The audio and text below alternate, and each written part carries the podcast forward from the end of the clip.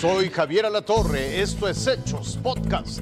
El PAN, el PRI y el PRD anunciaron una alianza y no solo electoral, sino legislativa. Investigaciones revelan cuál era el bar al que acudía el presunto feminicida serial de Atizapán para buscar sus víctimas. Queda libre el luchador que lesionó a un niño en una función gratuita de la Ciudad de México. Fue en el año 2019 cuando Rubicela, una de las presuntas víctimas del feminicida serial, salió de este establecimiento. Rubicela no trabajaba en este lugar. Se paró primero ahí, ahí dejó la moto. Se metió aquí, duró unos 10 minutos, máximo 15 minutos. Había una mesera en ese entonces conmigo que ya no viene a trabajar. Se sentó con ella un ratito platicando y todos agarró, se salió y se fue caminando para allá.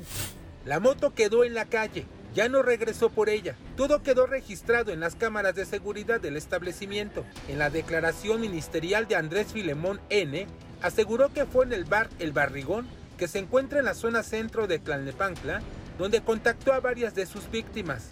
El bar se encuentra a 8 kilómetros de la casa de Andrés Filemón. Hugo Martínez, dueño del lugar, dijo que no recuerda haber visto este rostro en su negocio. No, no es cliente así que frecuente. Puede ser que sí haya venido, como todas las personas que vienen aquí a tomarse la copa, tanto mujeres como hombres, y hasta ahí. La credencial para votar de Rubicela fue una de las que se localizó al interior de esta casa. Andrés Filemón dijo en su declaración que las conservaba como recuerdo. Este lunes, en la casa de la calle Margaritas, peritos continuaron con las investigaciones. Daniel de Rosas, Azteca Noticias.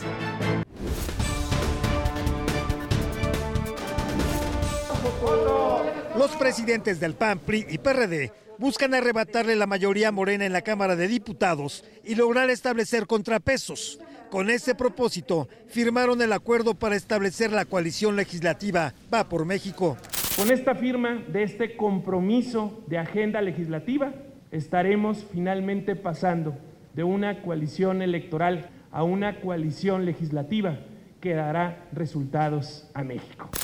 El documento contempla 10 puntos concretos. Se busca configurar una Cámara Baja que restablezca el equilibrio entre poderes de la Unión, como lo marca la Constitución, y que no avale reformas constitucionales a capricho del Ejecutivo. Impulsar el análisis colegiado e incluyente del proyecto de ley de ingresos y del presupuesto de egresos, y que se respete la independencia de los órganos autónomos. Queremos la mayoría en la Cámara de Diputados para restablecer los equilibrios perdidos entre poderes. Ya aclararon que se mantendrán todos los programas sociales. Queremos que regrese el Seguro Popular, las estancias infantiles, programas para el campo. Tiene que haber nuevamente abasto médico.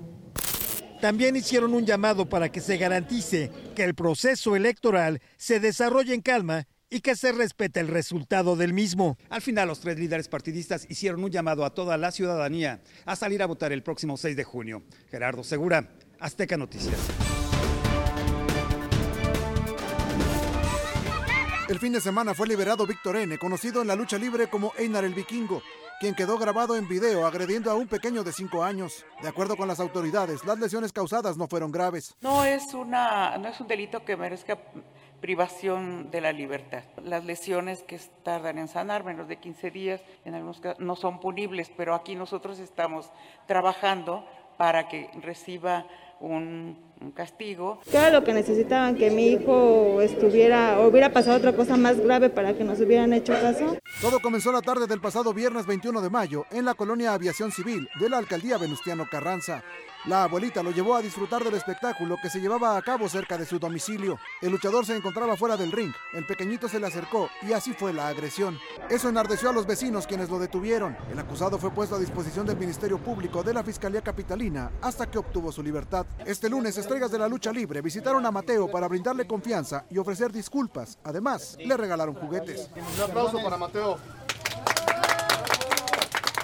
Entonces esto no puede permitirse y, por eso venimos a, ofrecer disculpas, ¿no? Eh, a nombre de todos, porque no por uno va a pagar este hermoso deporte que es la lucha libre, ¿no? El presunto responsable libró la cárcel, pero ahora deberá enfrentar la decisión de la Comisión de Lucha Libre de la Ciudad de México, que podría retirarle su licencia de forma definitiva. Ricardo Torres, Azteca Noticias.